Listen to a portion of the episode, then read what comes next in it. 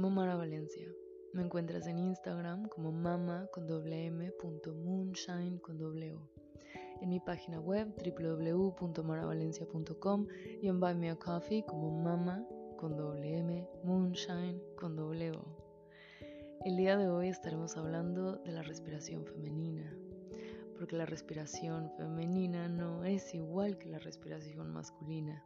Este tema es súper interesante y hace unas semanas Lucas Osorio, Master Instructor de Oxygen Advantage, y yo estuvimos platicando sobre este tema.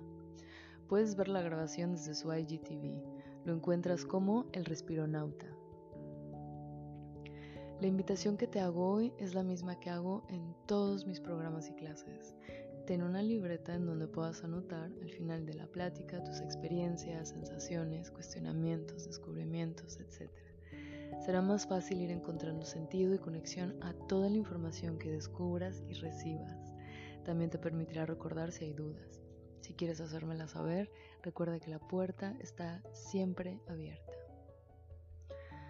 Pues hoy es el último episodio de la temporada 1.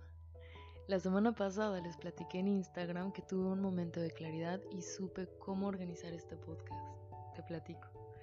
En cada temporada estaremos enfocándonos en un tema y tocaremos subtemas relacionados al tema principal. Cada temporada tendrá 11 o 9 episodios dependiendo de qué tanto se preste a profundizar el tema principal. Esta primera temporada digamos que es una introducción. Aunque principalmente platiqué sobre respiración, también tocamos por ahí el tema de atención, el cuerpo y biodescodificación. Ya más adelante tendremos oportunidad de profundizar en estos temas.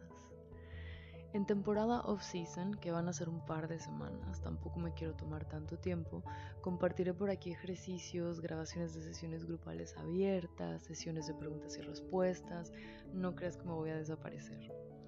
Este off-season me va a dar la oportunidad de organizar los nuevos programas gratuitos y las modalidades en las que estarán disponibles. Les estaré platicando en la página web, en Buy Me a Coffee y obviamente en Instagram cómo va evolucionando esto. Así que mantente pendiente porque vienen cosas lindas. Bueno, volvamos al tema de hoy. Cuando comencé mi camino de respirar con mayor conciencia y conocimiento, este tema brilló por su ausencia. Y es que realmente se habla muy poco sobre este tema. Se habla de la respiración casi que como un one fits all, en tema de hombres y mujeres. Es más, la mayoría de las investigaciones, estudios y técnicas están enfocadas en la respiración masculina. Y no es que nos dejaran afuera o nos quisieran excluir a propósito, es que no se suele tomar en consideración los cambios y ciclos por los que una mujer atraviesa durante su vida. Vamos a asomarnos un poquito al tema biomecánico, o sea, al aspecto físico.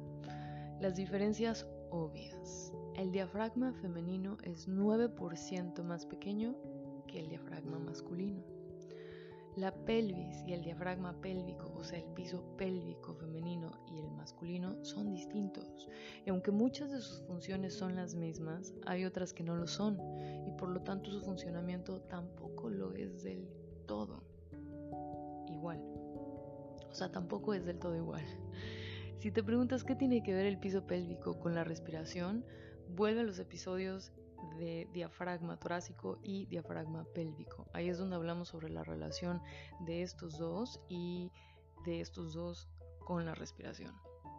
Bien, ahora el aspecto bioquímico. Pero hay algo bien importante que no podemos pasar de largo y que necesitamos tener en consideración antes de hablar del aspecto bioquímico y que también se relaciona al aspecto biomecánico los eventos por los que pasa el cuerpo de una mujer a lo largo de su vida y el impacto del ciclo menstrual.